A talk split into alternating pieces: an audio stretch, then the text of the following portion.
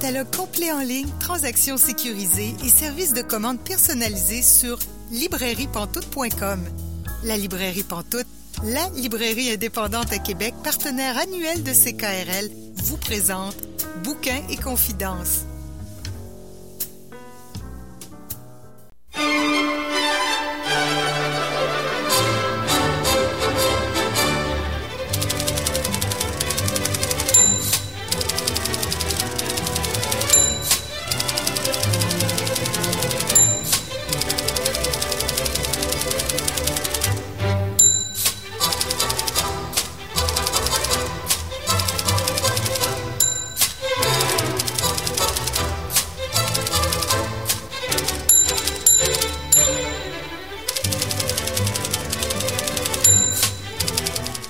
Bonjour et bienvenue à Bouquin Confidence. Julie Collin pour vous accompagner jusqu'à 19h aujourd'hui. Bouquin Confidence, c'est votre rendez-vous littéraire sur les ondes de CKRL. Cette semaine, notre invité est Marc Séguin. Je m'en serai avec lui d'environ 30 minutes. Aussi, euh, notre chroniqueuse Vanessa Berger va venir nous parler en dernière partie d'émission de deux livres qu'elle a lus récemment. Mais pour commencer cette année, Bonjour Caroline. Bonjour Julie. Donc Caroline Ménard, à qui je commence tout le temps l'émission, ou presque depuis euh, depuis plusieurs mois déjà. Bonne année, ma chère. Ben, bonne année à toi de même. On souhaite des belles découvertes littéraires pour Ben oui. 2022. Euh, pas de variants aussi, ça serait pas mal le fun. Ça hein? serait une bonne idée. En effet, on va se le souhaiter. Donc, beaucoup de lectures. Mais là, toi, cette semaine, euh, tu commences l'année en revenant sur l'année précédente. Ben oui, je fais ça parce qu'on est encore euh, au début bon de 2022. Ouais. Je me dis jusqu'au 10 janvier, tu sais, c'est pas pire. On, en- on peut encore faire des bilans de, de Ben. 2021. C'est encore socialement acceptable. Il Alors- n'est il est- il est jamais trop tard pour euh, bien faire de toute façon. Tout à fait, exactement. Fait que je me suis dit, bah, pourquoi ne pas faire un petit bilan littéraire de ce que j'ai lu en 2021? Parce que 2021 a quand même été une grosse année côté lecture pour moi. J'ai lu plus que j'ai jamais lu de toute ma vie, en fait, Ah, je dirais. Ouais, j'ai, j'ai, au niveau euh, statistique, disons, j'ai, euh, euh, euh, disons, euh, traversé des records, battu des records. Alors, j'ai lu un total de 205 livres l'année dernière. Euh, j'avais jamais lu autant de, de, de livres que ça, vraiment. Euh, je sais pas si on peut dire que c'est un aspect positif de la pandémie, hein, quand on finit par ne plus voir beaucoup de gens, alors on, on lit davantage un peu. Ouais. Ça fait combien de temps tu tiens des statistiques? Euh, ben, tu vois, évidemment, moi, je suis sur la plateforme Goodreads. euh, Ah. Donc, euh, Goodreads, pour ceux et celles qui ne connaissent pas, c'est une plateforme collaborative de partage, en fait, un peu comme Facebook, où les gens vont, euh, disons, ajouter des livres qui les intéressent, vont tenir des statistiques de qu'est-ce qu'ils lisent, ils vont commenter sur ce que les, les autres personnes lisent, etc. C'est une plateforme, donc, qui est assez pratique pour garder des statistiques, justement, de qu'est-ce qu'on lit, qu'est-ce qu'on a envie de lire aussi, hein, parce que tellement de choses qui sortent, à un moment donné, on, on se conserve des, des listes avec ça. Le petit aspect négatif de Goodreads, c'est que ça appartient à Amazon. Hein? Alors, Amazon, Ah, on le sait. je savais pas ça. Ouais, c'est le petit aspect, euh, le petit côté un peu sombre de Goodreads, je dirais. Comme ça appartient à Amazon, c'est, disons, la seule euh, manière que j'encourage Amazon, si on peut dire, dans la mesure où on le sait, Amazon, évidemment, est, est assez, euh, un impact assez négatif sur les librairies, hein, surtout sur les librairies indépendantes. Donc, c'est le, le petit aspect qui me chicote un peu avec Goodreads, mais c'est une plateforme qui est très pratique et on, c'est un peu le même argument que pourquoi on est sur Facebook, hein, c'est parce que tout le monde est là, finalement. Non, c'est C'est- ça. Puis Goodreads, ça reste que c'est gratuit aussi. Exact. Donc, t'es pas en train d'investir non plus dans Amazon. Oui, exact, exact, tout à fait. Donc, évidemment, ils vont toujours essayer de... Ben, ils ont des fonctionnalités, par exemple, avec les livres électroniques Kindle, qui vont Mm. ajouter là-dedans. Donc, si tu as un profil Goodreads et une liseuse Kindle, là, tu peux lier les deux. Les notes que tu mets, disons, dans des livres électroniques peuvent se retrouver immédiatement, automatiquement sur Goodreads.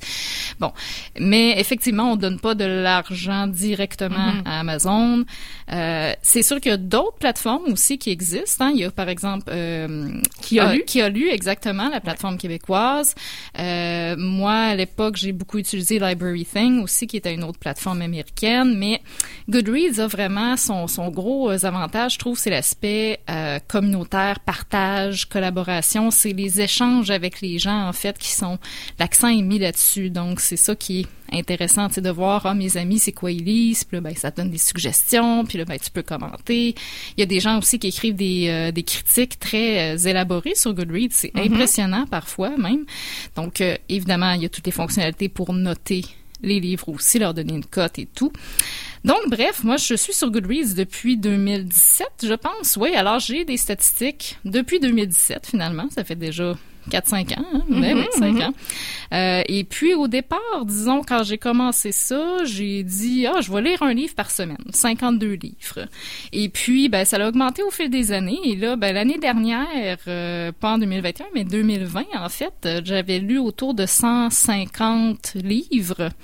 Et puis, euh, j'étais quand même assez contente, assez satisfaite de moi. Et puis, cette année, ben, je pensais pas réussir à dépasser le cap du, du 200, mais euh, bon, euh, c'est, c'est, c'est arrivé. Alors, faut dire qu'avec la, la pandémie, hein, ça réduit un peu euh, les, les, les autres activités, si on veut. Il y a peut-être des auditrices, des auditeurs qui disent en ce moment, hey, moi, je lis vraiment pas autant Oui. que ça. C'est pas un concours. Non, tout à fait. Euh, Oui. c'est, il faut pas se sentir mal de lire moins, lire plus. Euh, C'est pas pour mettre de la pression sur les gens qu'on parle de ça cette semaine. C'est vraiment parce que tu as sorti des statistiques qui sont assez intéressantes sur tes propres choix de lecture pendant l'année. Oui, exact, exact. Oui. différentes suggestions à nous faire, mais c'est pas, euh, faut, faut vraiment pas penser que c'est un concours ou peu importe. Tout à fait. Euh, C'est quelque chose que je répète souvent parce que moi aussi, je suis quand même une bonne lectrice. Puis ça arrive souvent des gens qui disent, ah mais moi je lis pas autant que toi. Ouais, mais c'est Ouais. pas un concours. Puis c'est, c'est nous-mêmes par rapport à nous-mêmes aussi. Tout à fait. C'est oui. très, c'est très différent là. Comment on, c'est même pas une question. Je suis pas mal sûre que tu penses pareil comme moi là-dessus. C'est pas une question de performance non plus. Ton but, ça sera pas d'avoir 210 livres l'année prochaine pour Non. plus que cette année. c'est pas, c'est pas comme ça que ça fonctionne nécessairement. C'est plus à un moment donné, tu constates, t'es comme, hé, j'ai lu tout ça. Ah ben oui. Oui, tout à fait. Non, exactement. C'est, c'est, c'est très important de le rappeler justement parce que c'est aussi l'autre aspect un peu euh, euh, négatif, je dirais, de Goodreads ou euh, de justement avoir un défi en fait de nombre de livres parce que Goodreads a sa fonctionnalité bon défi littéraire. Alors ils disent en début d'année, vous pouvez vous mettre un nombre de livres que vous aimeriez lire.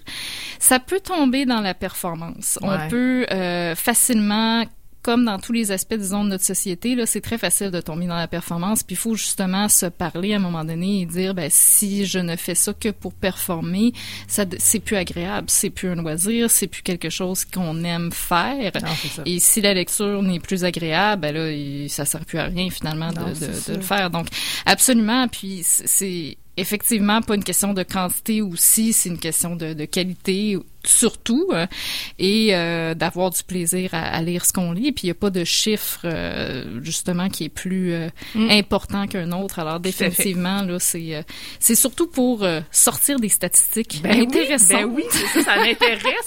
Parce qu'en plus, tu m'as pas partagé du tout ces informations-là avant, donc je, le sais pas une du tout. surprise. Mais oui, c'est ça, je vais tout découvrir ça en même temps que tout le monde à l'écoute. Et voilà.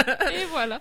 Ben, en fait, oui, moi, je suis toujours un peu intriguée à- en fin d'année, en fait. Donc, quand on regarde, bon, euh, qu'est-ce que j'ai lu cette année, euh, je me demande toujours quel genre littéraire, par exemple, j'ai favorisé par rapport à un autre genre littéraire.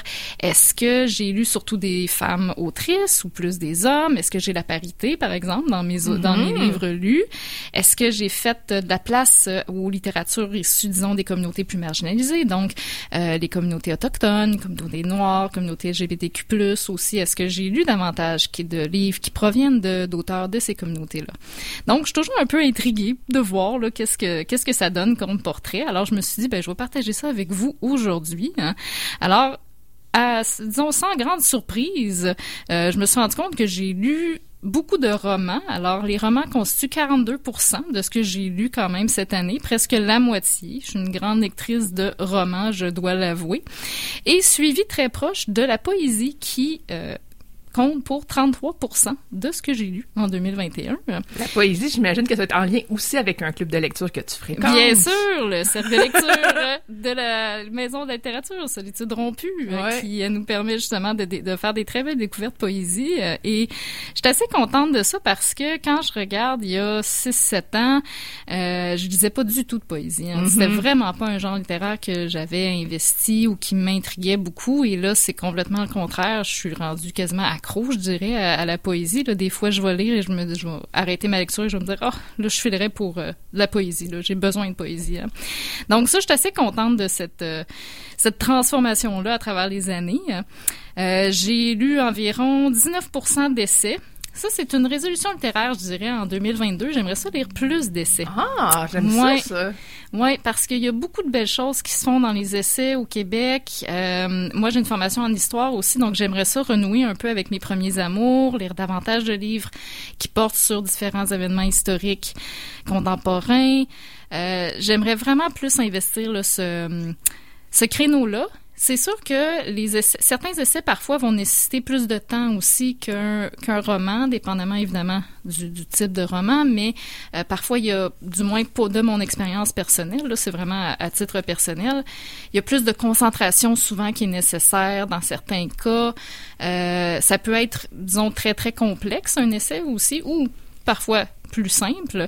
Donc ça dépend toujours, mais moi en général lire un essai, ça va me prendre un peu plus de temps que de lire un roman. Alors ça aussi. Mais ça fait plus réfléchir, je pense, mais c'est Ouais, pas nécessairement plus difficile à lire ou plus long. Mhm. Ça dépend lesquels, ça dépend comment c'est vulgarisé. Tout à fait. Euh, ça dépend du type d'essai aussi. Ouais. Ça dépend de, de plusieurs, plusieurs choses. Là. Mais fait. en effet, c'est sûr que ça, souvent, ça nous amène à des réflexions aussi. un peu plus poussé. C'est, c'est assez rare qu'on peut se dire j'ai lu un essai de la première page à la dernière page sans m'arrêter. Parce qu'en Ouais. en roman, ça va arriver pas. Moi, ça m'arrive pas hein? si souvent Ouais. que ça, mais ça arrive des fois. Hein, je suis passée au travers, j'en reviens pas. C'est très ça vrai. arrive des fois. En, en essai, C'est plus rare, Ben, hein. c'est Ouais. encore plus rare. tu sais. Oui, absolument, c'est vrai. hein. Et euh, à ma grande, euh, à mon grand regret, je dirais, j'ai lu seulement 6% de bande dessinée cette année. J'étais un peu déçue quand j'ai vu ça. Je me suis dit, mon Dieu, mais que, que s'est-il passé? Parce que normalement, j'aime bien lire des BD. Euh, et il se fait des très belles choses en plus du côté de la BD québécoise. Donc, euh, une autre résolution littéraire 2022, un peu plus de bande dessinée. Il y en a une d'ailleurs sur euh, René Lévesque qui est sortie récemment, là, Ouais. que j'ai vraiment hâte de lire. Donc, il y a des belles choses là, à, à investir de ce côté-là. Puis après ça, ben, je suis allée voir, bon, justement, côté représentation là, des euh, différentes communautés. Alors, j'ai la parité, même plus que la parité, parce que 65% de mes lectures sont des femmes. Donc, deux tiers. Exactement, deux tiers euh, tout à fait de, de femmes autrices et 35 donc euh, des hommes. J'ai favorisé beaucoup la littérature québécoise cette année avec un 77% de livres québécois. Euh, c'est peut-être aussi l'effet pandémie, achat local et tout, ça, ça peut avoir joué dans, dans le lot. Et euh, au niveau des communautés marginalisées, ça, j'ai trouvé ça bien intéressant parce que j'ai été assez sensible aux différentes thématiques des mois cette année. En juin, je lis autochtone, par exemple. Ouais. Euh, en février, le mois de l'histoire des Noirs, etc. Puis je me suis dit, ah, je vais lire vraiment en juin juste des livres autochtones et en euh, février seulement des livres d'auteurs ou d'autrices issus des communautés noires. Et euh, je pensais donc que j'avais plus un pourcentage un peu plus, euh, disons, élevé. Finalement, pas tant que ça. J'ai seulement 15% de lecture autochtone versus 85% de lecture allochtone. Et euh, du côté des minorités racisées, c'est 12% euh, Du côté des minorités LGBTQ, c'est 4% donc, j'étais euh, assez surprise. Je me suis dit, mon Dieu, j'avais l'impression de vraiment avoir davantage lu, mais ça reste encore très blanc. hein. Donc, euh, une une autre résolution littéraire pour 2022. Hum, non, c'est- Lire davantage. Mais c'est vrai que de noter ces lectures comme ça, puis de, de les analyser, ça permet, oui, de voir la, la, la quantité de livres. Euh, oui, ça donne un, cet aspect-là, mais ça montre aussi la diversité ou pas de nos lectures. Exact. Voir comment nos lectures sont orientées. Euh, je sais pas pour toi, mais moi, des fois, je regarde mes lectures précédentes et là, je me dis, ah ben oui, celle-là, je l'ai lue parce qu'on me l'a recommandé comme ça. Celle-là, je l'ai lue parce que... Donc, ça dépend aussi de qui on est entouré, qui vrai. nous conseille des livres. Parce Ouais. que nous, on en conseille, forcément. On est à la radio en ce moment. On conseille des livres, mais on s'en fait conseiller nous autres aussi. Tout à fait. C'est très vrai. J'avais, j'avais jamais pensé justement à cet aspect-là de qui nous recommande justement oui. des livres, comment que ça peut jouer, euh, d'où on prend nos suggestions aussi, d'où on prend l'information. Effectivement, c'est vrai que ça peut euh, avoir un rôle assez important. Puis euh, c'est comme tu disais, moi je trouve ça intéressant de, de regarder cette euh, cette diversité, dans le fond, dans les auteurs-autrices, parce que souvent, on va faire des choix parfois qui sont inconscients. Puis, quand on prend le temps de regarder, justement, bon, la, la représentation, on se dit, oh mon Dieu, ben, je retourne toujours vers ce genre-là ou vers ce type de, d'auteur-là. Peut-être que je pourrais aller vers quelque chose de différent, tu sais. C'est comme ça souvent qu'on va élargir un peu nos horizons littéraires, hein, puis qu'on va faire des découvertes intéressantes justement pour, disons, aller vers euh, des zones un peu hors de, de notre zone de confort, là, dans le fond. Hein. Mm-hmm. Donc euh, c'est un peu euh, pour ça que je faisais l'exercice justement. Puis je vais essayer d'aller justement dans dans d'autres choses aussi en, en 2022. Comme il y a un genre littéraire que je me suis rendu compte que je ne lis pratiquement pas, en fait, le roman policier. Je lis euh, très, très, très J'en lis pas énormément euh, non plus, mais j'en aurais quelques-uns à te recommander. Oui? Mais très peu. OK. Ah, Très peu, là. Mais euh, absolument, tu sais, quand même, j'ai été libraire longtemps. Puis j'ai été un petit peu aussi pendant le temps des fêtes pour remplacer quelqu'un. Donc, c'est sûr que des fois, je dois en recommander. J'en ai lu quelques-uns, des fois par obligation, des fois par choix aussi. C'est que j'ai quand même quelques choix que je peux proposer en librairie de façon générale. C'est sûr, j'ai pas une connaissance énorme, mais on s'en reparlera. On s'en reparle. Excellent, parce que justement, j'attends encore d'avoir un, roman policier avec lequel je tomberai en amour. parce que mm-hmm. j'ai lu, bon, au secondaire, j'ai lu les, Agatha Christie un peu, et puis euh, sinon, j'ai lu quelques romans policiers euh, ici et là de, durant l'âge adulte, mais il euh, y a rien qui m'a vraiment frappé ou qui, qui est venu me, me bouleverser autant que les autres genres littéraires que j'aime particulièrement. Policier québécois, il y a des belles choses qui se font. Oui, c'est ça. Donc, je me dis, il y aurait, y aurait de quoi à, regarder de ce côté-là, définitivement. Alors, je vais prendre tes suggestions avec euh, beaucoup, mhm, euh, beaucoup d'intérêt. Hein. Donc, à part ça, qu'est-ce que tu as sorti comme statistique? Est-ce que est-ce que tu as fait un top de tes livres préférés dans l'année? Est-ce que tu es capable de nous dire des choses comme ça? Ben oui, en fait, j'étais assez intriguée aussi parce que là, je me suis demandé avec la pandémie, est-ce qu'il y avait une, euh, une ligne un peu sur le, le nombre de livres par mois? Est-ce qu'il y avait une tendance? Est-ce que les mois où on était confinés, j'ai lu davantage? Hmm. Ou est-ce que ou, ou est-ce qu'il n'y a pas vraiment de tendance? Alors, je me suis un peu euh, euh, intéressée à ça. Je me suis rendu compte que le mois où j'ai lu le plus, c'est novembre 2021 avec un total de 22 livres. Wow! Ce que j'ai en 30 jours? En 30 jours, ouais. Ce que j'ai pas trop compris parce que ça allait plutôt bien en novembre 2021. Alors, on avait quand même la possibilité de voir un peu de personnes, il me semble. Ouais. On n'était pas confinés, tu sais. En, début d'année 2021, janvier, février, mars, avril, il y a eu le couvre-feu. On était plus confinés. Euh, à la mi-novembre, même, ils avaient mis les... Euh, les mesures euh, dans les bars pour la danse et le karaoké étaient permis. Euh, donc j'ai trouvé ça intriguant. Je me suis dit ben c'est quand même assez drôle dans le sens où euh, on avait la possibilité plus de voir des gens, de sortir un peu plus. Puis finalement c'est ce mois-là où j'ai lu j'ai lu le plus, mais suivi très près de janvier avec un montant total de un nombre total de 20 livres.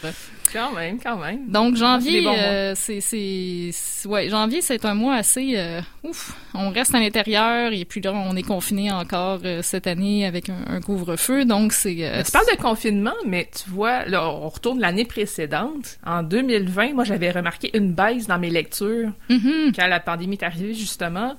Parce que j'avais moins de concentration, parce que j'étais beaucoup dans les nouvelles. Mm-hmm. J'étais beaucoup en train d'écouter les actualités. Euh, ici, on avait des émissions spéciales aussi où est-ce qu'on couvrait la pandémie. Euh. donc, j'étais beaucoup là-dedans. J'étais pas tant concentrée sur des lectures, puis des fois, j'essayais de lire, ça fonctionnait pas. Donc, moi, j'avais vu une baisse dans les moments plus difficiles Tandis que quand ça va mieux, ben c'est plus facile pour hmm. moi de lire parce que j'ai une meilleure concentration. Oui, c'est vrai, c'est vrai. C'est ça, c'est intéressant de réfléchir à pourquoi, qu'est-ce qui peut expliquer, d'avoir des hypothèses finalement. Oui, oui, c'est euh, c'est pas bête du tout en fait. Ouais, c'est assez intéressant parce que c'est ça aussi que j'ai trouvé intéressant avec la, pandémie, c'était de voir les comportements des gens autour de moi qui lisaient mm-hmm. euh, quand même pas mal de livres par année et j'ai vu un peu les, deux extrêmes en fait. Des gens qui euh, se mettaient à lire de manière boulimique, un peu comme moi, et euh, des gens qui arrêtaient de lire complètement parce que la concentration était tout simplement plus là. Donc, il y avait, on dirait qu'il y a eu vraiment ces deux, euh, deux extrêmes, du moins pour certaines périodes. il y a même quelque chose que j'ai de me souvenir aussi, là. J'avais la misère à lire des romans où est-ce qu'il y avait des gens qui se rencontraient. Ah, mon Dieu! Dans le premier, premier confinement, la, première, la ah. première vague, là, quand je voyais des, quand je lisais des gens qui étaient, mettons, dans un restaurant ou des gens qui étaient en train de danser ou qui se donnaient des, des becs et joues, ah, peu importe, ou qui se donnaient la main, je, je me dis, mais voyons, ils n'ont pas lu, les autres, ils n'ont pas compris, là. Ils, sont, ils lisent pas les mêmes nouvelles que moi, tu sais. Puis, j'ai pas faire la distinction. Je suis en train de lire de la fiction. Donc, à toutes les fois, je réagissais fortement en lisant des choses comme ça parce que on entendait tellement qu'il fallait pas le faire. Uh-huh. Donc là, ça, ça marchait pas pour moi. Là. Je Ouais. décrochais, en fait, Ben oui, puis on commence à à... toutes les fois. Parce que là, maintenant, on est comme plus habitué. Donc là, Oui. si je vois dans un livre des gens qui se rassemblent, je suis pas en train de faire une crise, là. Mais sur le coup, vraiment, ça me heurtait. Ça me faisait euh, décrocher. ouais. C'est un peu, moi j'avais eu ça un peu, mais plus avec des films ou des séries Ah, ben où oui. je faisais, ah, ça- tu sais, les gens très proches en fait. Ah là, oui. Ou des fois quand je regarde des photos encore maintenant, là, je me dis ah oui ça c'est clairement avant 2020. hein, Non, c'est ça. On dirait qu'on devient quasiment mal à l'aise par la proximité des gens. On se dit mon Dieu les gens sont trop proches, ils sont beaucoup trop Ouais, proches. ouais, Donc, ouais. Ouais, il y a, y a cet aspect-là. Tu sais, nos, nos référents sociaux sont en train de changer un peu. Hein, fait qu'on, bon, on va voir, dépendamment de la longueur de la pandémie, si ça dure ou si on va revenir à, à nos bonnes vieilles habitudes. On l'espère, Ouais. mais on verra bien. Sinon, ben pour revenir à mon petit bilan littéraire, j'ai aussi fait un, un petit top de mes livres préférés. Alors, ma lecture préférée de 2021, c'est un livre donc qui est paru en 2021 euh, et c'est le recueil de poésie de Camille Redman Prudhomme qui s'intitule Quand je ne dis rien, je pense encore. Ah oui. Mon Dieu que c'était fantastique ce livre-là. J'ai aimé, adoré. Ah, c'était vraiment incroyable. Publié chez Loi de Cravant. Une poésie qui est c'est vraiment très unique en fait. J'avais l'impression d'être dans la tête de la personne en lisant ça. Ça m'a jamais fait ça de vraiment lire et avoir l'impression que tu es à travers les yeux de la, la Mhm. personne qui raconte. Là, c'est assez incroyable. Puis c'est écrit avec une plume fantastique. C'est de la prose aussi, donc c'est vraiment des paragraphes. Hein? C'est pas des, des poèmes classiques en vers. Euh, donc, en même temps, je trouvais qu'il y avait une belle accessibilité. C'est, c'est, j'ai l'impression qu'on on connecte très facilement avec ce que Camille Redman Prudhomme décrit dans son livre.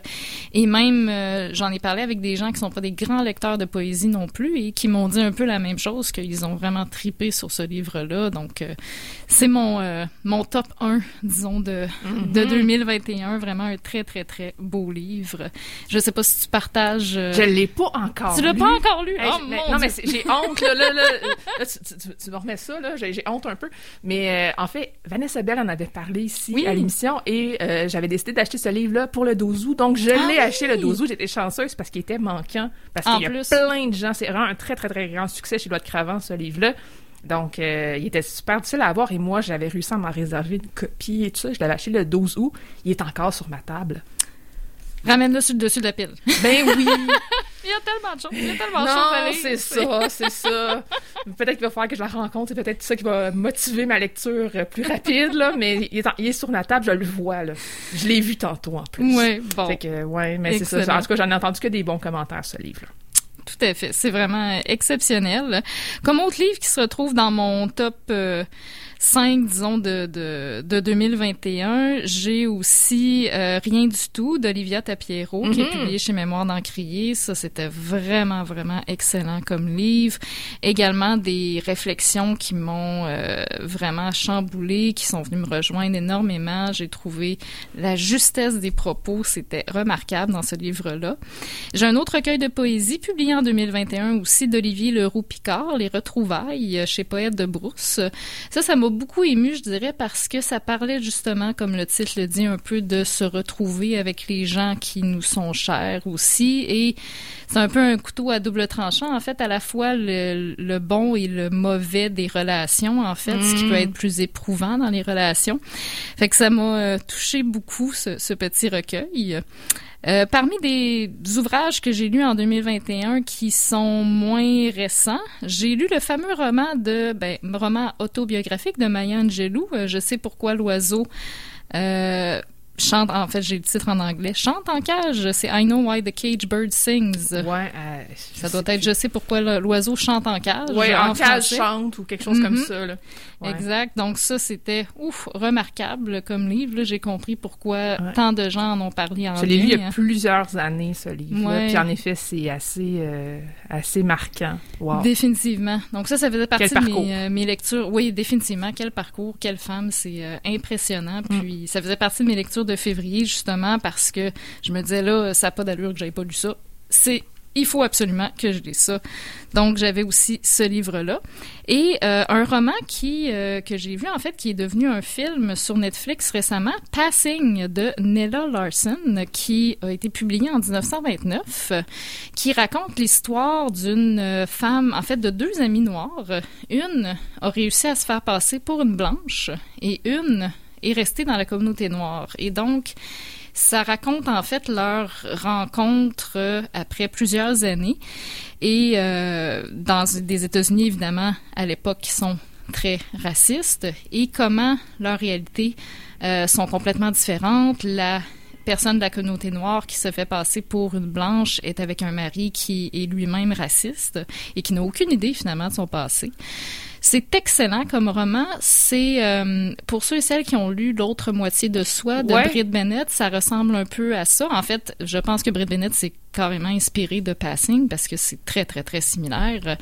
Euh, et ça, c'était vraiment un excellent roman. Et là, c'est récemment que, il y a quelques semaines ou en décembre, il me semble, j'ai vu que sur Netflix, il y avait soit un film ou une série, mais je pense c'est un film qui s'intitulait Passing et ça semblait vraiment être euh, la même, même, histoire. Donc, ça serait inspiré du, du roman de Nella Larson, si je ne fais pas erreur. Mais vraiment, si vous avez l'occasion de lire ce roman-là, ça vous le détour. C'est excellent.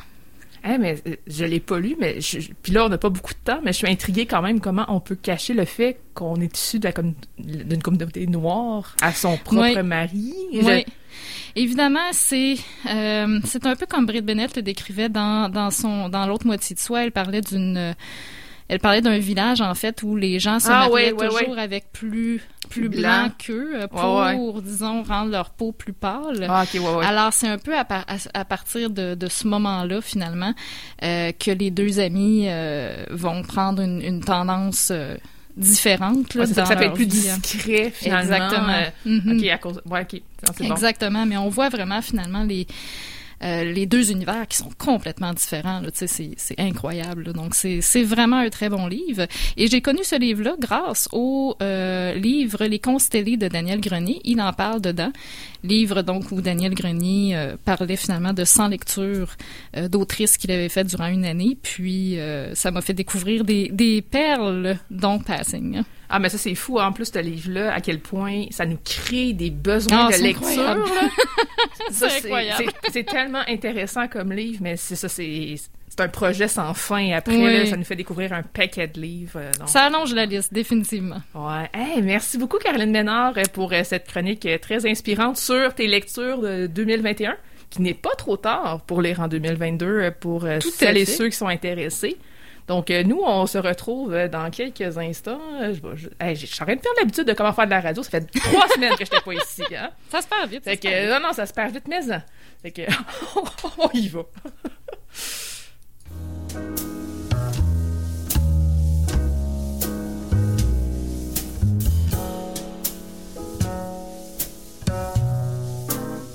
Catalogue complet en ligne, transactions sécurisées et services de commande personnalisés sur librairiepantoute.com. La librairie Pantoute, la librairie indépendante à Québec, partenaire annuel de CKRL, vous présente Bouquins et confidences.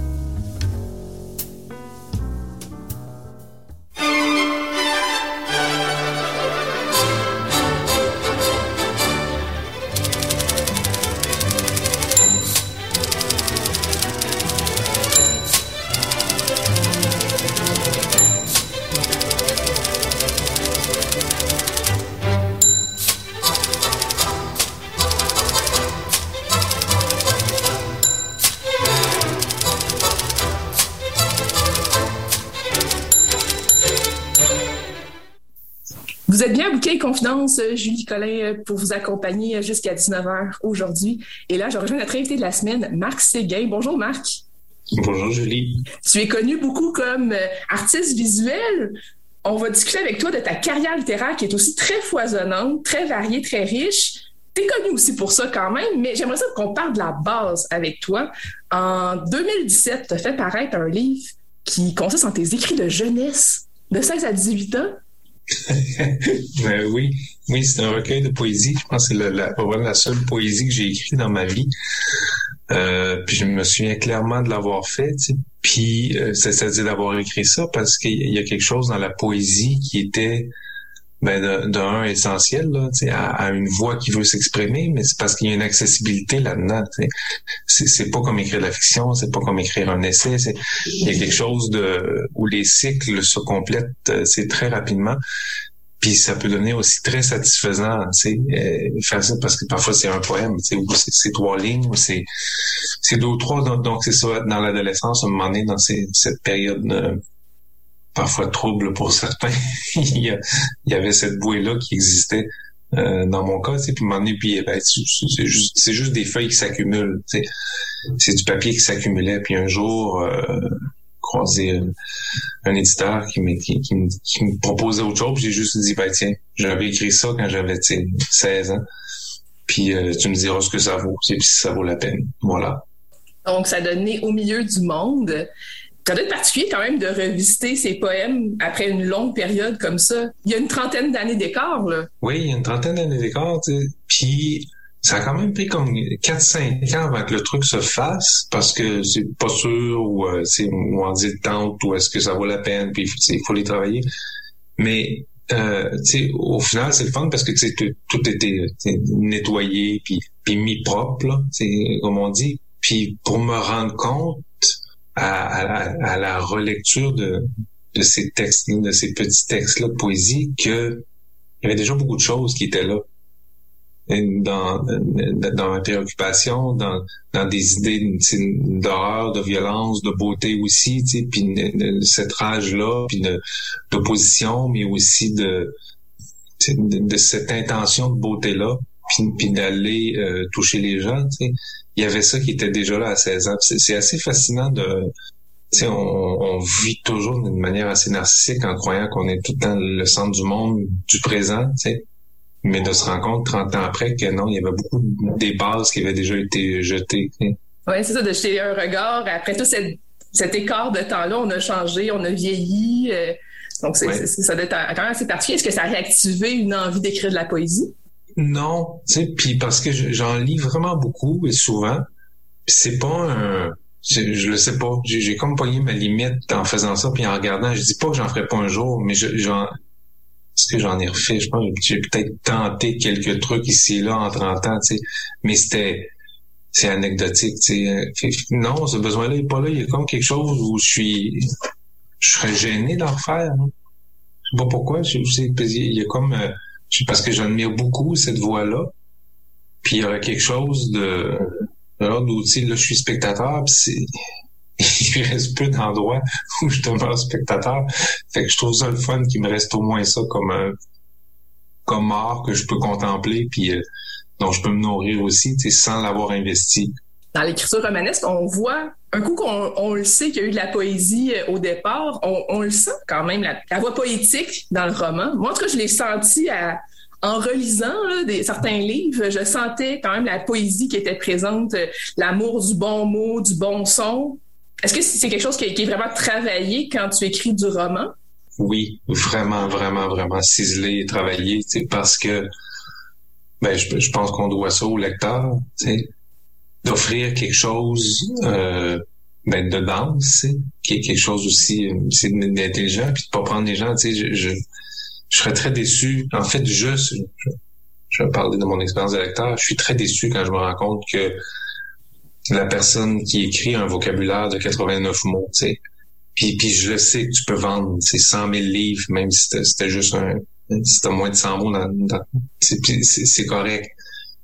Mais il me semble que la, langue française est tellement riche, puis elle a cette préciosité-là, puis cette richesse-là d'offrir des mots pour dire les bonnes choses. Puis, puis tu sais, parfois, tu sais, des, des nuances, tu sais, un, regard, là, c'est pas un regard, il y en a un million de regards, tu sais. Puis, puis il y a million de façons de les nommer pour comprendre les choses. Puis, puis peut-être que ça vient de la poésie ou peut-être que parce qu'il y avait ça à la base que, que la poésie l'a incarné. Sais pas, mais je trouve ça important. Moi, je trouve ça important de, de faire du mot à mot, de faire un travail d'édition, de revenir et de dire non, il y a un mot plus juste qui existe, il y a une phrase plus juste, on peut la retourner 50 fois pour trouver si ça y prend une virgule ou non. Euh, quel mot est. Puis, tu sais, dans, dans, le, travail du mot à mot aussi. il y a des mots que je veux pas dire plusieurs fois par page ou plusieurs fois par chapitre parce que ça sonne mal. Il y a peut-être ce respect-là, en fait, ça ressemble très peu à vos communications, sais, euh, de, de texto d'aujourd'hui, mm-hmm. la littérature. Puis c'est ça le beau parce que c'est protéger justement, c'est de protéger une richesse que d'accorder une valeur euh, aux mots.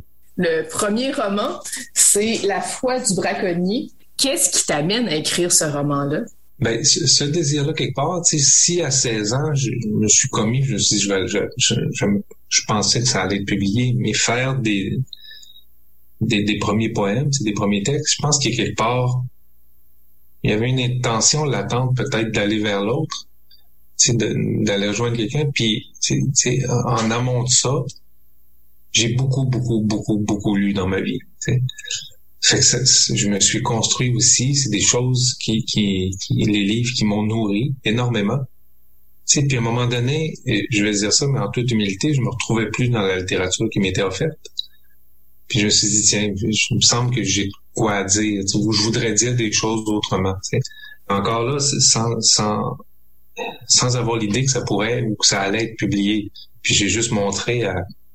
C'est une histoire, pardonne-moi si je radote, c'est une histoire que j'ai déjà racontée, mais tu sais, j'ai une amie qui était éditrice, puis j'ai juste montré comme 10 pages, puis elle m'a dit, ah, tu j'aimerais ça lire la suite. J'ai dit, oui, pas de problème, il n'existait pas de suite encore. fait, que tu sais, c'est comme c'est comme si j'étais tombé d'un barreau d'échelle, j'avais découvert un nouveau monde, tu sais. Mais c'est c'est comme ça qui qui que le besoin est arrivé, tu sais, de m'asseoir puis de me dire tiens, il y a une histoire que ça me tente de raconter, tu puis que je ne lis pas, qui ne se superpose pas à mes sensibilités, en ce moment. Puis je vais essayer d'aller là ou, ou, offrir ça, en prenant je crois certains risques, pendant une, certaine idée euh, de ce que la littérature peut aussi être et que, que je, ne retrouvais plus.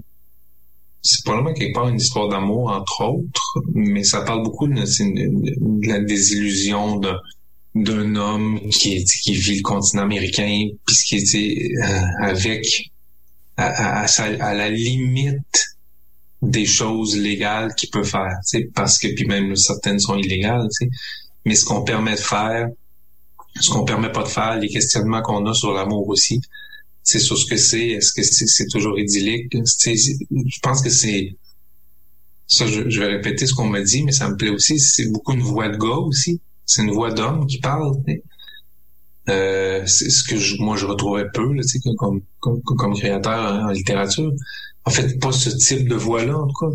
Puis c'est quelqu'un qui, ben, qui critique de l'intérieur, parce qu'il revendique aussi des racines euh, ancestrales en Amérique, qui critique de l'intérieur ce système-là où ce que c'est devenu, la consommation, euh, les, illusions, les illusions amoureuses, euh, ce que c'est la nourriture aussi, c'est quelque chose, un roman aussi très sensuel, qui s'adresse beaucoup au sens, tu sais, de manger, tu sais, les, odeurs de ce que c'est, il y a des recettes et toutes sortes de trucs.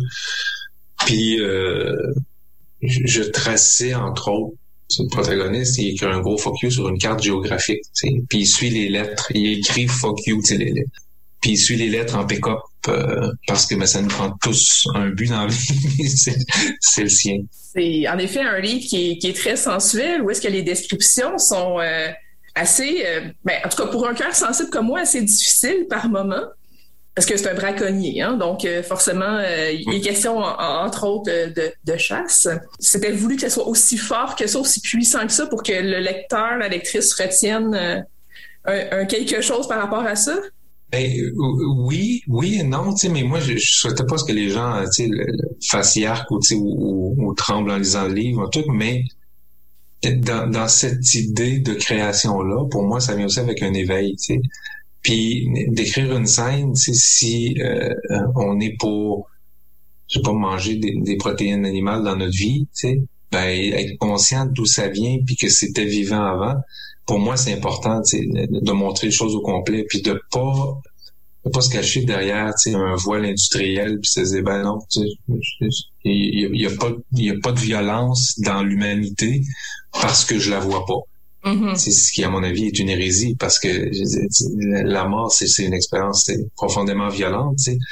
Puis c'est des millénaires d'histoire de survie euh, humaine et animal qui a passé par là. sais.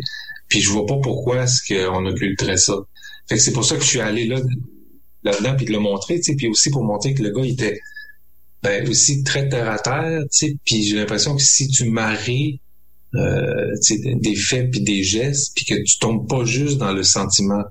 Puis tu vois, c'est un truc que, que, que je devrais reprocher à la littérature, puis que peut-être j'y reproche encore, mais ce narcissisme de sentiment-là, tu sais, euh, moi, ça me dérange. Là, il y avait une superposition entre justement des faits que l'homme vit, tu sais, puis ses sentiments, puis tu vois que c'est à des degrés d'intensité euh, hallucinante pour comme s'il y avait une corrélation entre les deux. Le personnage est à moitié mohawk. Donc, il y a des mots en mohawk à l'intérieur. Euh, comment ça s'est placé, ces mots-là? Est-ce que euh, ça a été évident que le personnage était pour être à, moitié mohawk, puis il était pour avoir des mots à l'intérieur? Est-ce que ça nécessitait une recherche? Ben, ben oui, une, une, petite recherche, mais avec quelqu'un, mais ça, se fait quand même assez facilement. La décision de le, mettre à moitié mohawk, c'est parce que, ben, un, j'ai un profond respect pour les, les gens des Premières Nations, que je, que je côtoie beaucoup. C'est parce que j'avais l'impression qu'ils pouvaient revendiquer une petite coche de plus. Parce que les racines étaient ici, puis là, on l'a, écoute, ça c'est sorti, je pense, corrige-moi, en 2008, je pense, 2009, 2009. 2009. 2009, tu sais, donc, euh, écoute, en, en 12 ans, là. Ça en est passé des choses. On est rendu ailleurs, tu sais. Oh oui. Fait qu'il y avait ça, tu sais, fait que toutes ces revendications-là, ou cette, euh, cette identité-là, qui était revendiquée, qui, qui était, qui était souhaitée et voulue, tu sais, on, on l'a vu là, là puis il peut envoyer chez plus de monde, il peut aussi s'accoter sur la loi puis essayer de forcer des choses, sais. Et donc, il y avait probablement une rage latente là qui, qui, qui existait. Puis le personnage, le fait, il l'est à moitié. sais. Donc, ça me permet aussi, moi, comme blanc, d'être à moitié blanc, mais de faire parler un personnage à moitié, en, en cautionnant aussi ça. Puis les mots venaient parce que ben il y a des racines, tu sais, puis d'où on vient c'est important d'assumer ses origines. c'est Fait que c'est pour ça qu'il y a certains mots, on parlait tantôt au début, qu'il y a des mots qui nous nomment plus que d'autres. tu sais. Mm-hmm. En littérature, puis il y, a, des mots plus justes que d'autres. Puis dans ce cas-ci, ceux qui étaient utilisés là, c'est parce que ça, ça s'adressait profondément, ça, ça, faisait écho à son identité. J'aimerais qu'on on saute à un autre livre, Noralis. Qu'est-ce que c'est Noralis? C'est, c'est aussi probablement une histoire d'amour. c'est d'un homme aussi qui, qui, qui accepte mais qui refuse en même temps son son continent ou son pays tu qui décide de l'échanger avec son, amoureuse à l'époque qui elle est inuit donc lui s'en va travailler là-bas tandis qu'elle est à New York puis euh, décide de, de venir travailler là puis ce sont aussi, aussi, je pense, un livre, un texte qui, qui nomme beaucoup de choses euh, d'hommes, sur les pensées, sur euh, les philosophies amoureuses que les hommes peuvent avoir, sur ce que c'est sur le quotidien, puis en même temps avec des rayons X d'une certaine société. Moi, j'aime beaucoup, beaucoup l'équation de la différence. C'est quand on fait des soustractions de, de choses puis qu'on se compare à d'autres, qu'est-ce qui reste au final? C'est quand on soustrait soi de soi. Parfois c'est des travers, parfois c'est des regards plus justes. Euh, puis quand on se met à l'extérieur, qu'on va on va se voir dans les yeux des autres, comme on retourne on retourne aux lettres personnes de, de, Voltaire, tu ben il y a ça, ça nous permet de dire des choses aussi. Puis dans ces allers-retours là, entre lui et lui, le, le, protagoniste, puis qui, qui, assume aussi beaucoup son territoire. Hein qui est beaucoup ancré parce que il, il va à la pêche là-bas. Euh, il y a beaucoup, beaucoup, beaucoup de descriptions euh, territoriales du lieu qui habite ce que c'est que ce soit l'urbanité ou que ce soit le, monde sauvage ou inhabité du Nord. Il y, a, beaucoup de ça. Puis pour moi, ça fait partie de la vie aussi d'assumer ses racines puis d'assumer le lieu euh, sur lequel on marche, qu'on vit puis qu'on mange puis qu'on aime. Donc, euh, écoute, je pense que c'est beaucoup ça. C'est une histoire d'amour à fleur de peau, mais à travers une réflexion aussi assez critique de, l'Amérique et de ce qu'on fait de, nos origines. Pour parler de lieux comme ça, est-ce qu'on doit les visiter? Ben, c'est beaucoup plus facile, c'est de visiter, de savoir. moi, c'est un endroit où je vais depuis longtemps. euh, Navut et Nunavik. Dans ce cas-ci, ça se passait euh, beaucoup à, à Kuujjuaq autour de là. Ce oui, ce sont des endroits où j'ai la chance puis le bonheur d'aller presque à chaque année. Probablement que l'idée du livre est aussi beaucoup née de ces voyages-là, de savoir ce que c'est, parce qu'il y a une forme d'introspection euh, fabuleuse qui se produit quand on va dans ces territoires-là qui existent sans nous. Tu es obligé de, de, de, dénuder de ce cet égoïsme-là, puis de tu sais, quand t'es en ville, tout était à peu près construit par des humains, tu sais. Mm. Là-bas, il reste plus grand, il y a pas grand-chose. Et puis là, tu te dis, OK, fait que le monde dans lequel j'habite n'avait pas vraiment besoin de moi non plus. Puis là, ben, je trouve que c'est profondément humiliant dans le bon sens euh, du terme. C'est ce genre de ce, genre de, prise de conscience là. Puis c'est aussi ce que j'ai voulu faire avec euh, avec ce, ce livre-là il y a certains de tes livres que tu as fait la couverture. C'est toi qui as illustré la couverture, c'est tes, peintures. Est-ce que la, la, peinture arrive avant le texte? Est-ce que ça appuie le texte? Comment ça se passe, le processus créatif double, si on veut? Non, ça se passe, à un moment donné, je vais vraiment, je vais vraiment torpiller le romantisme qu'on y associe, là. Souvent, c'est dans, genre, la, dernière semaine, l'éditeur dit, ça nous prend une image, ça nous prend une image. Fait que là, il y a quelque chose qui se produit là, tu sais, mais des, fois, il y a des choses aussi qui sont faites euh, en cours de route. Puis j'essaie, dans ce cas-ci, il y avait cinq, cinq, pour Novalis, il y avait cinq petits trucs que j'avais essayé, tu sais, puis on en a tenu un, mais tu sais, il faut que ça passe par le département commercial, qui vont dire, ben oui, les gens vont, vont tu voir, reconnaître le livre, puis, puis voir, mais oui, effectivement, tous les livres ont été euh, illustrés ou dirigés par quelque chose que euh, visuellement que j'aurais fait, parce que c'est aussi euh, euh c'est aussi une, part de moi, puis il euh, n'y a pas de droit à payer parce que c'est moi qui ai produit. Oui, tu souris, mais c'est des réalités. non, c'est sûr que ça fait partie des considérations. Oui, c'est des réalités d'édition, tu sais. Fait que, tu sais, je sais pas, peut-être c'est plus facile de dire, ben, on va prendre une œuvre on n'aura pas payé un truc de marque. Et, en fait, non, je, suis très heureux que ce soit moi qui le fasse. Puis, tu sais, j'ai les œuvres.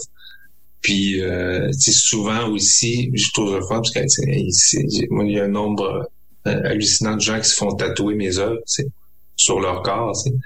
Puis parfois aussi, ça passe, c'est des couvertures de livres. Fait que je trouve ça beau euh, au, final que des gens soient capables même de l'avoir dans leur peau. Fait que oui, ça me fait plaisir de le faire vraiment. Puis je ne veux pas illustrer les livres, je veux les évoquer l'histoire. Puis peut-être que je suis pas la bonne personne, mais je pense encore que je suis la meilleure personne pour le faire. Qui est Jenny Soro? C'est ma jumelle cosmique. je sais pas, c'est, c'est, une femme qui me ressemble beaucoup. Vraiment, c'est dans un fantasme de gars, peut-être je pourrais être elle. C'est, une femme très lucide, très ancrée dans une réalité, qui a décidé d'assumer certains de ses sentiments puis de ses de, ces réalités justement entre dans cette soustraction-là dont je parlais tantôt entre ces, rêves et la réalité. Qu'est-ce que c'est?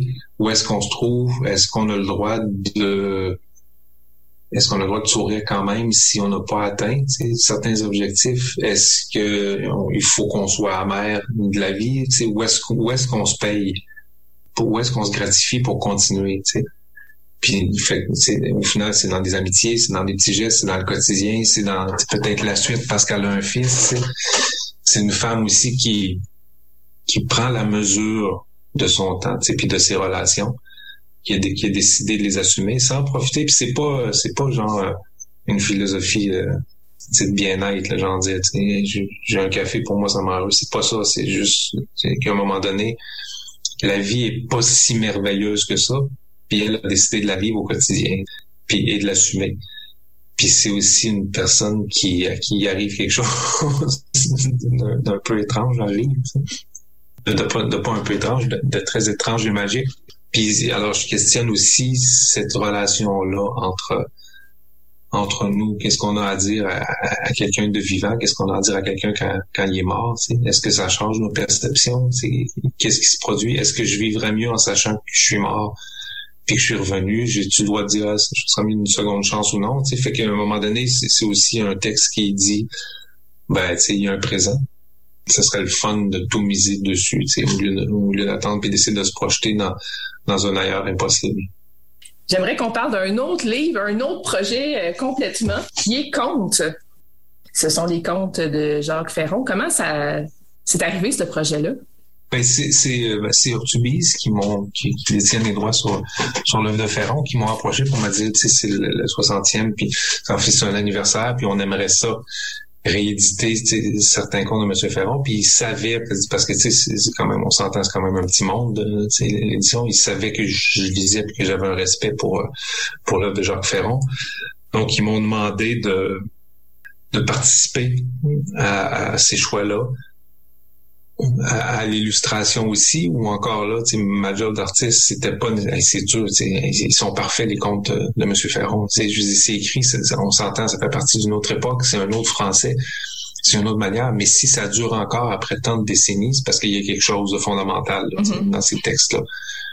Fait que ma job, c'était de, ben, un, je les connaissais, mais c'était d'aller encore ailleurs, puis de tenter de les évoquer, pas de les illustrer parce qu'ils sont parfaits. Puis euh, je le dis dans, mon petit texte, il n'y avait pas besoin, ils n'ont pas besoin d'être illustrés. Ce sont des, petites œuvres, des, petits bijoux en soi. L'écriture, c'est dans la recherche du mot juste, dont on parlait tantôt. Là, mm. M. Ferron, il, était là, c'est un chirurgien de un chirurgien de la langue. T'sais puis, euh, qui était médecin, qui n'était pas chirurgien, mais qui était médecin, mais, mais il y avait ce souci-là, euh, ce souci lucide d'utiliser les bons mots pour, pour dire les bonnes choses. Fait que la seule contrepartie que moi je pouvais offrir, c'était d'évoquer par, par certains dessins, ouvrir des portes, peut-être que à la lecture que des gens ne voyaient pas parce que c'était une lecture littéraire. Puis ici, là, il y avait un truc que je plaquais, une œuvre pictural dessus. Mais, mais c'est en fait, c'était avant tout un bel honneur de participer à ça. Le plus récent livre, L'Atelier, euh, un beau livre où il est question justement de ton atelier. Comment ça naît ce projet-là de faire ce livre-là? Ça naît il y, a, plusieurs années parce que c'est un truc qui prend du temps à faire. De un, euh, c'est un éditeur qui me contacte aussi puis qui me dit on aimerait ça faire un projet avec toi. Mais, mais tu sais, ça, je comprends, c'est offert souvent dans une vie. Là, en fait, pas souvent, mais c'est offert plusieurs fois dans une vie. Genre, on aimerait ça travailler avec toi. OK? Mais il faut trouver la bonne chose, puisque c'est si jamais tu as une idée, on aimerait ça faire un livre, puis on a on, sait pas où, ça voudrait aller. Moi, c'est dans la position que je suis, d'où je suis, c'est comme créateur, je, je voulais pas genre de monographie, qui, qui, qui, serait une biographie d'un parcours ou d'un survol parce que je suis pas rendu là, j'ai l'impression que je suis encore euh, au milieu de mes affaires en train de travailler. T'sais. Fait qu'il fallait réfléchir, puis comme c'est ça, c'est une préoccupation que les gens ont, euh, ou un intérêt, en tout cas, de comprendre ce qu'est un atelier d'artiste, ce que c'est. C'est dans un monde où on se euh, voit beaucoup où, en fait, il y a une préhension du monde qui passe beaucoup par les écrans, puis par un formatage virtuel des choses. Moi, je suis encore en train de produire des, des objets dans ma vie. Donc, je, de plus en plus, je deviens, euh, la peinture, la production d'objets devient comme une activité séculaire, où, euh, qui fait, qui fait presque de l'archéologie avant son temps ça fascine les gens de savoir, OK, qu'est-ce que c'est un atelier? tu vas dans un musée, dans une galerie, ou, chez quelqu'un, puis il y a une œuvre sur le mur. T'as un rectangle, on, on connaît les codes, tout est beau, tout est propre. On s'entend, c'est une œuvre d'art. Bravo, mais en, en amont de tout ça, il y a un monde. Puis ces lieux-là fascinent beaucoup les gens, tu sais, savoir qu'est-ce que c'est. Puis fait donc l'idée, je me suis dit tiens, je me fais, c'est là la question, je me suis posée plus souvent, des gens qui veulent visiter, euh, voir qu'est-ce que c'est l'atelier, tu sais, puis juste dire bah tiens, je, l'idée du livre est apparue, je dis je vais vous montrer, euh, je, vais montrer ce que c'est un atelier, tu sais, puis plusieurs parce que j'ai eu la chance, le privilège de, de travailler sur plusieurs projets dans plusieurs endroits c'est que tu sais fait qu'au départ c'est ça fait que là oui oui ça joigne aussi les, les, services de les talents de, de, deux photographes que, je, que je vais nommer c'est Caroline Perron puis Maud Chauvin parce qu'ils ont fait des photos magnifiques qui m'ont suivi pendant deux ans dans ces lieux là que j'habite et j'occupe pour produire des, des œuvres d'art puis des objets. En jumelant aussi un, des, des extraits de, de journal d'atelier que je tiens, que je tenais, que je tiens, que je tiens aussi parfois encore en dilettante, mais qui existe pour justement offrir une vue de coulisses de, ce que c'est, puis euh, peut-être tenter de démythifier un peu euh, c'est quoi la job, tu sais. J'aime ça le répéter, tu sais. Oui, je fais de l'art, wow, tu sais, avec un grand A, là, tu sais, mais je fais aussi juste de l'art.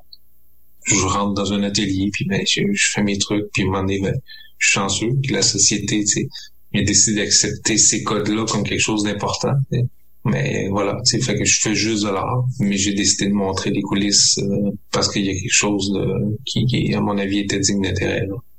Le journal d'atelier, ça sert à s'exprimer puis à permettre de, de, concevoir après la peinture ou ça sert à vider le trop plein. Comment ça, ça fonctionne?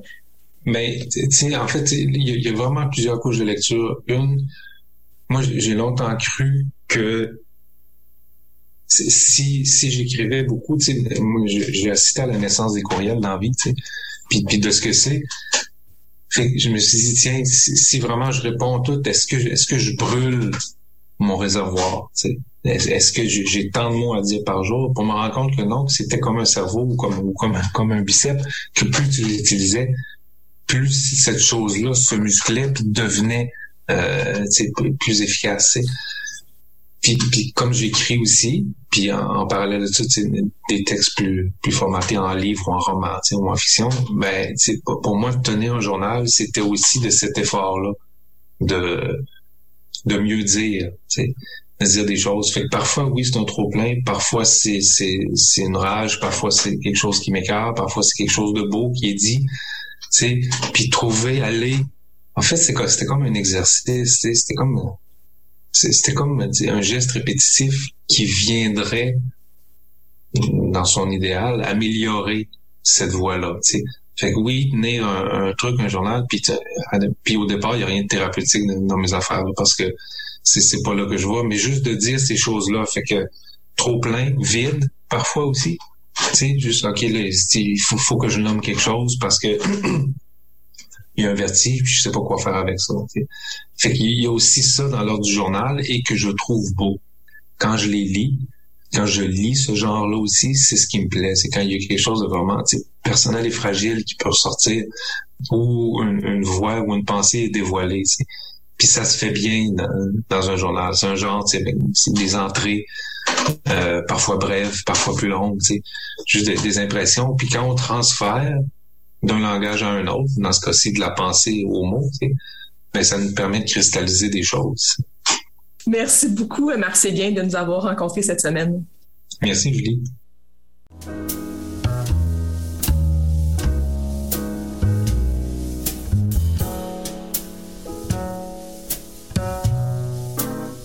Catalogue complet en ligne, transactions sécurisées et services de commande personnalisés sur librairiepantoute.com. La librairie Pantoute, la librairie indépendante à Québec, partenaire annuel de CKRL, vous présente Bouquins et confidences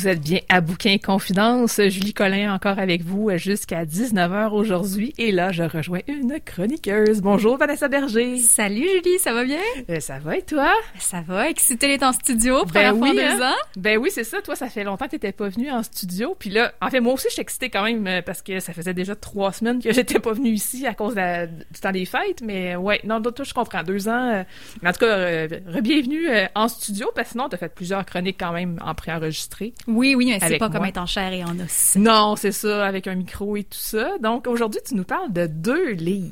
Oui, aujourd'hui, on se gâte avec une chronique double. Donc le premier livre dont je vais parler, c'est Le Vacarme des possibles. C'est un roman de Valérie Chevalier qui a été publié chez Urtubise en novembre 2021. Donc une une nouvelle nouveauté. Puis, euh, honnêtement, c'est la première fois que je lis Valérie Chevalier, qui est en fait une autrice qu'on connaît aussi pour sa présence à l'écran, puisqu'elle a mhm. animé plusieurs émissions, en plus d'avoir joué notamment dans Lancer Compte, ce qui est pas rien. Ah, l'ignorais. Puis Le Vacarme des possibles, en fait, c'est son cinquième roman. Euh, c'est un roman qu'elle a présenté sur sa page Instagram comme étant un projet très personnel. Puis ça se présente sous forme de journal, donc c'est daté, ça s'échelonne sur un peu moins d'un an entre octobre 2019 et août 2020. Puis à travers tout ça, ça va être ponctué d'illustrations d'Anne-Julie Domaine. Donc pour chaque jour d'un journal, on a un texte en prose, puis on a également un poème. Donc c'est vraiment un hybride. On a de la prose et de la poésie qui sont Mhm. vraiment séparés, euh, qui se complètent bien. Ça se présente en ordre chronologique, donc ça se lit très bien et c'est également très accessible, autant du côté de la prose que du côté de la poésie. C'est un langage là, qu'on, qui, qui est un, qui est un beau langage et un beau vocabulaire, mais qui est, qui est accessible à tous. Puis la, la poésie, moi, j'ai pas trouvé ça, euh, j'ai pas trouvé ça dur à lire. Je Non, non, non, vraiment, euh, c'est des mots qui sont simples, mais agencés d'une façon tellement jolie, euh, tellement claire. Mais en effet, euh, pour l'avoir lu moi aussi, c'est pas... euh, on n'a pas besoin de sortir son dictionnaire quand on lit ce livre Non, c'est ça, c'est évocateur, puis ça parle ça, à tous. C'est c'est de la clair. poésie pour tout le monde. Euh, puis d'ailleurs, il y a certains poèmes que j'ai vraiment beaucoup aimés, des belles surprises, quelques coups de cœur comme celui-ci. Donc un poème qui ressemble, qui dit Tu étais un bel écran pour diffuser mes désirs amoureux, et tes mains me donnaient l'impression que tu me connaissais déjà. Je n'étais pas la première à projeter mes rêves sur toi. Beaucoup d'autres étaient, beaucoup d'autres étaient passés avant moi. Tu étais un cinéma très populaire. Donc, rien de compliqué, mais juste une image qui fait comme Ah, Ouais, c'est c'est assez, c'est clair quand même. Hein? On, on ressent. On, on ressent très bien, puis ça va suivre le quotidien justement. On va suivre les projets et les rencontres, les déceptions amoureuses de la narratrice. Il y a toujours la question de Ah, mais est-ce que c'est vrai? Surtout que le roman est présenté comme un récit sur la quatrième de couverture, mais j'essaie toujours de de- d'aborder mes lectures sous l'angle de la fiction, au lieu de tomber dans le réflexe de départager le vrai du faux. C'est pas intéressant de toute façon de savoir ça y est-tu vraiment arrivé? Mais il y a toujours une curiosité, Ouais. une curiosité un peu malsaine qui vient naturellement. Puis même si tout au long du roman, on fait des parallèles, on suit le projet de l'achat, la rénovation d'un duplex avec sa sœur, qui, qui est un projet en fait sur lequel Valérie Chevalier a réalisé une émission de télévision en 2020. Donc il y a vraiment ce duplex-là qui existe quelque part, même si on sait que la, la narratrice est aussi autrice, animatrice, comédienne. Donc ça fait beaucoup de parallèles qu'on se dit, ouais, bon, c'est peut-être pas un addon. Mhm. Puis, je vais être honnête, mon impression initiale, j'étais un peu frileuse. Donc, j'ai vraiment aimé certains poèmes. Euh, je trouvais que la lecture était facile. Je sentais qu'il y avait un souci dans le choix du vocabulaire. C'était beau. Mais je sentais que ça manquait un peu de naturel parfois. Euh, euh, parfois, ça se manifestait sous forme de transition que je trouvais peut-être un peu rapide entre les événements, dans des passages où j'aurais pris une transition justement un peu plus délicate, où je me disais, c'est trop facile, ça va trop vite. Puis je trouvais que ça manquait de nuances, puis que même ce qui se voulait plus dur était présenté d'une manière un peu enjolivée et simple. Puis tout à coup, l'entrée du journal du 13 mars 2020, celle qui commence par COVID-19, petite fin du monde. Puis là, puis là, c'est un parallèle un peu étrange, mais ça m'a rappelé. Moi, j'étais quand même jeune quand c'est arrivé, mais le 11 septembre 2001, puis là, les Ah gens oui. qui disent ah je savais où j'étais cette journée-là, mais moi quand j'ai vu 13 mars 2020, flash dans mes yeux, je sais où j'étais quand j'ai appris que je perdais mon travail, que tout fermait, puis là ça s'est mis à ça s'est mis à devenir vraiment concret, puis je me suis vue en attente dans les questions sans réponse, dans le réconfort des petites choses, puis ma perception du roman a complètement changé parce qu'à partir de là, c'est venu chercher des doutes, des incertitudes universelles qui m'ont fait du bien. Puis j'ai envie de lire un passage qui est peut-être un peu anodin, mais qui m'a beaucoup touchée. Par la fenêtre entrebâillée, j'entends une envolée d'outardes passer au-dessus du quartier. Je me précipite sur le balcon pour les apercevoir, tant pis pour mes chaussettes. Dans le ciel, des dizaines d'oies fendent l'air. Le spectacle est magistral. Elles n'ont absolument aucune idée du bien qu'elles me font. Je les regarde en souriant, ému, jusqu'à ce qu'elles disparaissent au loin, que leur cacardement ne soit plus qu'un murmure. Puis je, je l'ai senti, ce, ce besoin-là d'accumuler les petits bonheurs éphémères. Puis la deuxième moitié du livre m'a vraiment interpellée davantage à cause de ça, peut-être parce qu'on on se reconnaît tous un peu dans, dans, ce- dans ce qui est arrivé à partir de mars 2020. Tout le monde a une histoire différente, mais qui a été affectée par ces événements-là. Puis ça m'a forcé à reconsidérer mes impressions. Donc j'ai senti, oui, une forme d'inégalité au fil de ma lecture. Puis c'est une perception qui est très personnelle, on Ben, s'entend. c'est toujours ça de toute façon. Oui, c'est ça. Donc, je, je, je, ne déclame pas ça en tant que vérité absolue. C'est vraiment ma perception à moi quand je l'ai lu. Mais je me suis fait per- percuter pardon, par certains passages, quelques poèmes qui étaient frappants, des entrées de journal qui étaient plus fortes à l'occasion. Puis je me suis dit, en même temps, mais c'est pas un peu le propre d'un journal d'être inégal? Oui. De pas suivre une progression linéaire et planifiée, de pas planifier les transitions, d'aller directement dans l'événement qui est important. Puis ça m'a mise en, paix avec ma lecture que j'ai sincèrement appréciée. Tu vois, moi, je l'ai lu bon, d'une façon indépendante de toi, dans le sens que moi, je l'ai lu parce que je l'ai lu tout simplement. Puis après ça, tu m'as dit, ah, j'ai envie de parler de ce livre-là. Donc, oui, je me suis remis un peu dedans. Et moi, au départ, ça m'avait quand même accroché le fait qu'elle soit datée parce que je voyais qu'on s'en allait vers la pandémie. Tu vois, moi, j'anticipais ça. Pour toi, ça a été plus une surprise de voir. Ah, je l'ai pas vu. Je l'ai pas vu. Ça, parce que moi, je le voyais venir. Et là, je me disais. Oh non, on s'en va pas là. Oh non, j'ai pas envie de lire sur la pandémie. Oh non, non, non, non, non.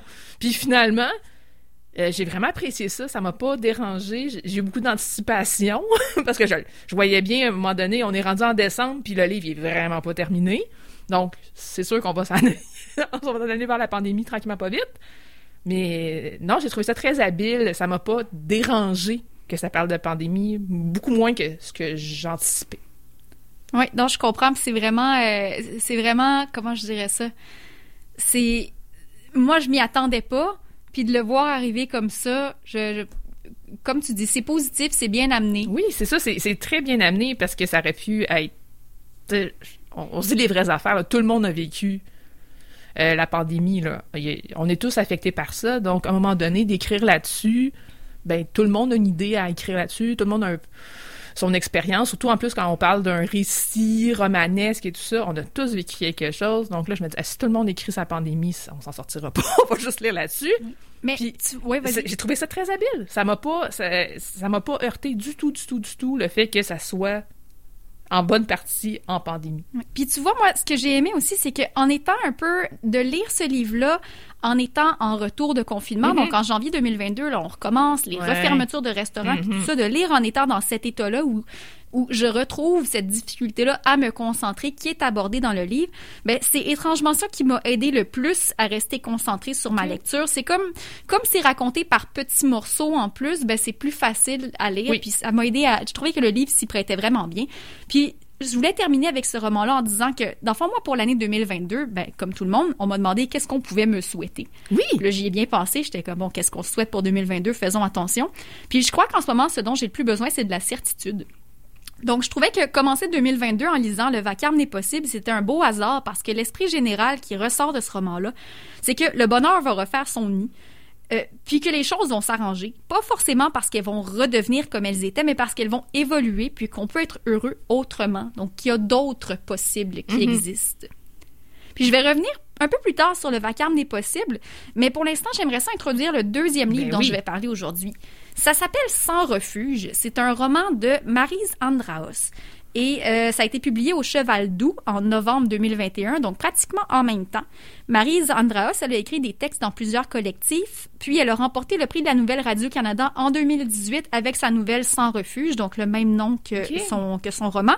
Euh, nouvelle qu'on retrouve dans le roman un peu, ça m'a fait penser à Caroline Dawson, qui était finaliste au prix du récit en 2018 aussi, puis elle a transposé ça en premier roman cette année aussi, donc c'est un parallèle que je trouvais intéressant. Et Sans refuge, pour moi, c'est un coup de cœur immédiat je le dis tout de suite, coup de cœur, euh, dès le début, page 17, j'avais déjà arrêté de lire. J'étais comme, oh my god, en train de prendre des photos de toutes les pages. Je, je pour vrai, si j'ai pas le roman au complet dans mon téléphone, je sais pas ce que j'ai. Donc, les textes sont vraiment très courts. Donc, on parle de textes d'une à deux pages. C'est encore plus court que du côté de Valérie Chevalier, où on était des, dans des textes qui, oui, étaient courts, mais parfois allaient jusqu'à cinq pages. Et euh, c'est pas c'est de la prose, donc ce n'est pas de la poésie formelle comme on retrouve euh, en partie dans le roman de Valérie Chevalier, mais le langage est porté par une grande poésie en soi. C'est très fluide, puis certains passages vont jusqu'à frôler l'idée d'une poésie en prose. Je, pense que la poésie, c'est un genre qui est assez fluide pour qu'on soit capable de dire Ah, je, je pense qu'on est près de la poésie, mais est-ce que c'en est, est-ce que c'en est pas? C'est assez inclusif, donc je me permettrais de dire que comme par, par moment, on est très proche de la poésie en prose, et c'est une narration qui est très surprenante parce que c'est au-dessus. Oui, j'aime ça, moi, euh, quand c'est au-dessus, ça, ça, ça, déménage. Mais c'est extrêmement engageant pour le lecteur, ça, ça passe, ça vient chercher. Puis, j'ai trouvé que chaque page ou chaque deux pages, donc chaque texte, était un peu comme un, comme un arrêt sur image. Donc Naïma, la personnage principale, ou en tout cas une des personnages, mais celle qu'on retrouve le plus, elle est photographe. Puis j'ai eu cette image-là en, lisant que chacun des textes sur lesquels on arrêtait, c'était un peu comme si on prenait une photo d'un moment puis on essayait de le décrire le plus possible, tant physiquement qu'émotionnellement. Donc vraiment comme des photos qui se succèdent Le roman va être séparé aussi en sept sections qui sont échelonnées sur 15 ans, mais qui sont présentées dans le désordre. Donc, c'est sûr que quand on lit le roman sur plusieurs jours, il y a un moment où on rouvre le livre, puis il faut se rappeler, ah oui, j'étais là, c'est telle personne qui parle, c'était avant ou après tel événement. Donc, il y a juste un, petit moment de comme faut se remettre dans le bain, tandis que du côté de Valérie Chevalier, c'est sûr que comme on est dans une chronologie qui est continue, on reprend plus rapidement le fil de la lecture. Donc, c'est sûr que... Euh, mais ça ça m'a pas dérangé. Ça m'a pas dérangé parce que, pour vrai, on, se remet rapidement dedans, puis c'est tellement, c'est tellement magnifique. Euh, je parle beaucoup de la forme, mais en fait, la question, c'est ça parle de quoi? Ben oui. Sauf que ma réponse va peut-être être décevante.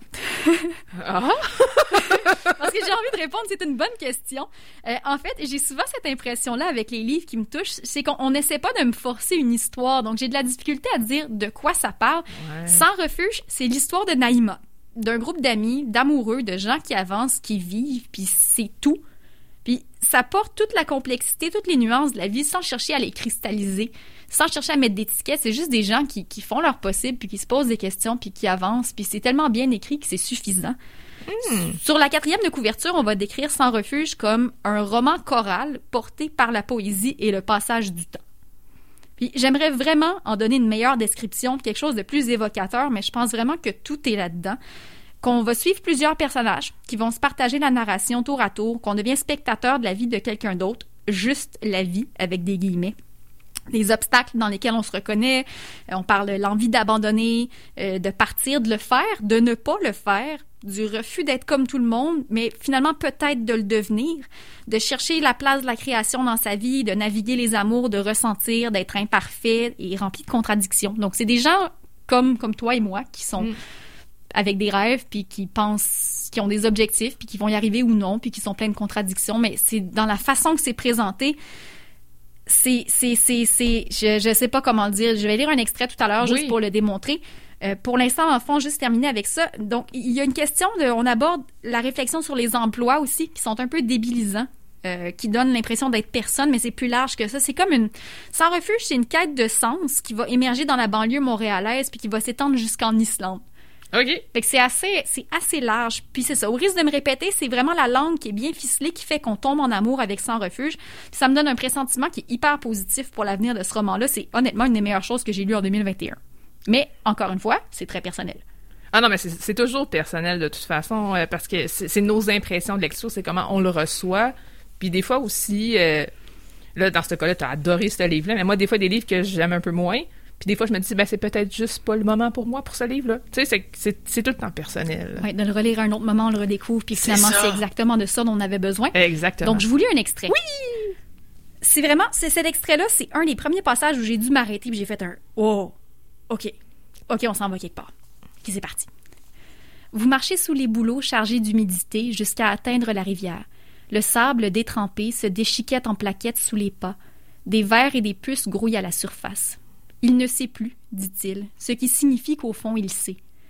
Vous avancez sans vous toucher. Il y a trop longtemps que vous vivez à distance, sans autre lien que le souvenir d'avoir marché du même pas. Les paroles qu'il prononce le bouleversent. Tu guettes ses larmes à la dérobée. L'eau se dissémine dans l'air, entoure les êtres et les choses d'un halo brouillé. Nathan accuse ton indifférence, mais c'est son propre seulement qui pleure. Tu vois la route se dérouler devant vous, vos appartements respectifs où vous vous enfermerez, nerveux, blessés. Tu préférerais être le flot de la rivière qui épouse la forme des rochers, file sans attache d'un choc à l'autre, mais en toi il n'y a aucun remous. Tu éprouveras l'onde bien après quand il sera trop tard. Je, le lis, je le vois, je le sens, je vois la terre qui se déchiquette en plaques, je vois la tristesse, je la sens, elle est partout et dans tous les mm. mots, ça m'a bouleversé complètement. Mm. Tellement que je vais faire mon mea culpa, c'est rare que je ramène volontairement mes livres en retard à la bibliothèque. Donc là, je m'excuse à la personne qui attendait après moi. Il fallait que je me laisse le temps d'accepter le fait que j'allais l'acheter de toute manière, ce que j'ai fait. Donc, désolée. Quand même. puis, donc, ce que je constate après la lecture de Sans refuge, puis le, le, le, vacar me dit j'ai des possibles, c'est qu'on touche à un thème commun qui est assez central, qui est l'impermanence des choses. Mm-hmm. Du côté de Marie Zandraos, elle, elle, a dit en entrevue rien n'est permanent. Puis, Sans refuge et Le vacarme n'est possible ont en commun donc l'impermanence des choses et des gens, mais c'est présenté via des perspectives très différentes, ce qui rend les deux livres plutôt complémentaires, je trouve. Mhm. Puis, un passage où ça m'a sauté aux yeux. Euh, puis, c'est ce que j'avais envie de vous partager pour conclure. Donc, je vais juste commencer en vous lisant un dernier extrait de Sans refuge, Oui. en ouvrant mon livre pour faire ça. Oui, tu le connais pas par cœur, ce passage-là, Non, quand non, même. j'ai pas fait ça. Donc, dans le récit de Delphine, tout va vers le mieux. L'existence amène son lot d'épreuves. Une opération majeure, la mort dévastatrice d'un ami cher, des démêlés avec la justice. On croit avoir touché le fond, mais on revient plus solide, confiante, forte d'une nouvelle lucidité. Dans ton récit à toi, tout va vers le pire. Les difficultés ne t'apprennent pas la résilience, elles te brisent les jambes. Plus les années passent, plus le poids de l'expérience t'alourdit et tu faiblis, courbé par le chagrin. Tu lèves pourtant ta coupe en riant au souvenir de vos folies d'adolescence, lance des facéties, radicalement vivantes et rien n'est aussi vrai, aussi clair que ta joie. J'en dis pas plus pour l'instant, mais j'enchaîne avec l'extrait du vacarme des possibles, vous allez comprendre tout de suite. On discutait du bonheur l'autre jour avec Olivier. On se demandait si on pouvait se prétendre véritablement heureux ou si la vie n'était pas plutôt une succession de moments, parfois heureux, parfois malheureux, entre lesquels on oscille constamment. Peut-être que la vie m'a épargné, ou que je me souviens plus du bon que du mauvais, mais j'ai la conviction que certaines personnes sont fondamentalement heureuses et que la douleur, aussi grande soit-elle, finit toujours par se dissiper. Le bonheur reprend ses droits comme le soleil réapparaît après une grosse tempête, même s'il doit se faufiler pour se frayer un chemin.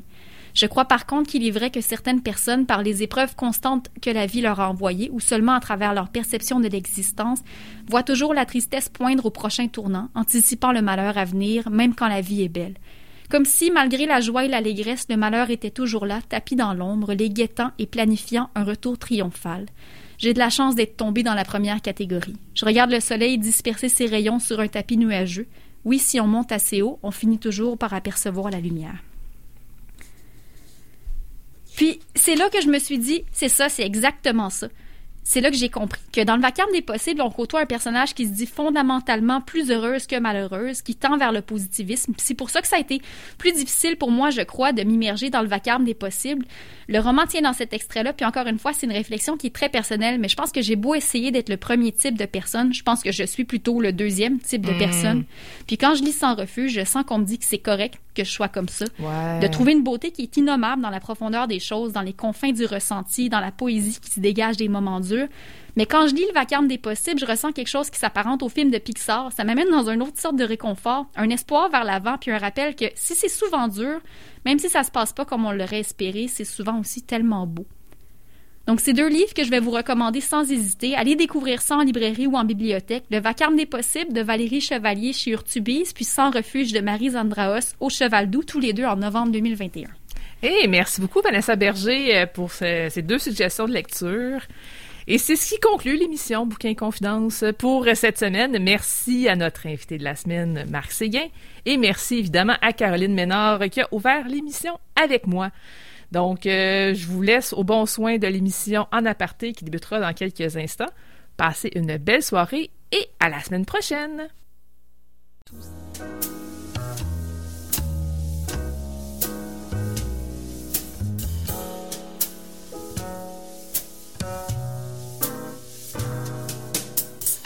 La librairie Pantoute, la librairie indépendante à Québec, partenaire annuel de CKRL, vous a présenté Bouquins et Confidences.